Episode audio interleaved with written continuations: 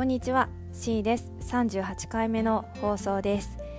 と今日はちょっと私がこう反省したことを話そうかなって思います。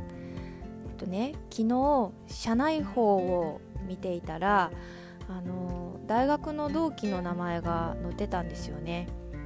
であの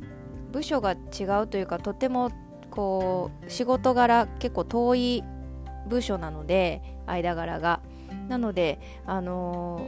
直接話す機会もないし彼女がどういうところでどういう仕事ぶりなのかみたいなところはあまり知らなかったんですけど久しぶりにその広報誌で、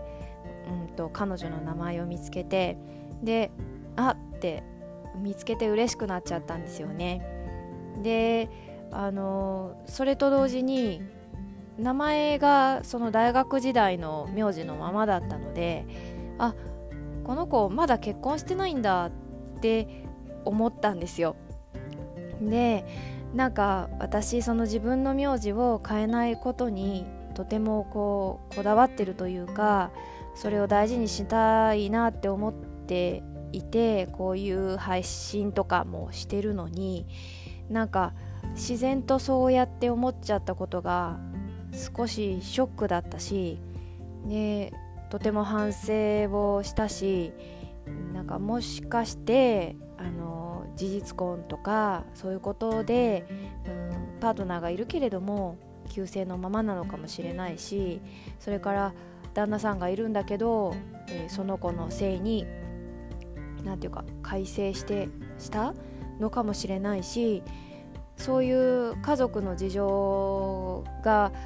見えない状態でもしかしてまだ結婚してないのかなって思っちゃったっていうのがうんなんかとっても反省ポイントでした。でそういうふうに思っちゃうのが自然な流れであるこの社会っていうのがなんとかこうならないかなっていうのはすごく思います。で、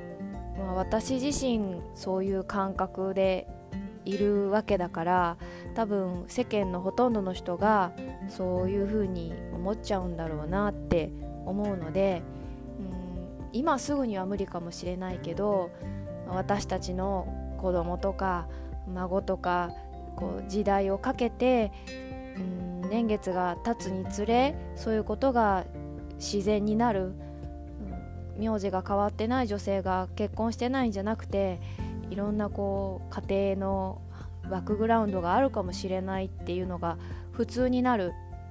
そういううーんなんか世間になればいいなっていうのを思ったので今日はその気持ちを残そうと思ってお話をさせてもらいました、うん、反省の気持ちも込めてはい今日はお話です。では今日はこれにてありがとうございました。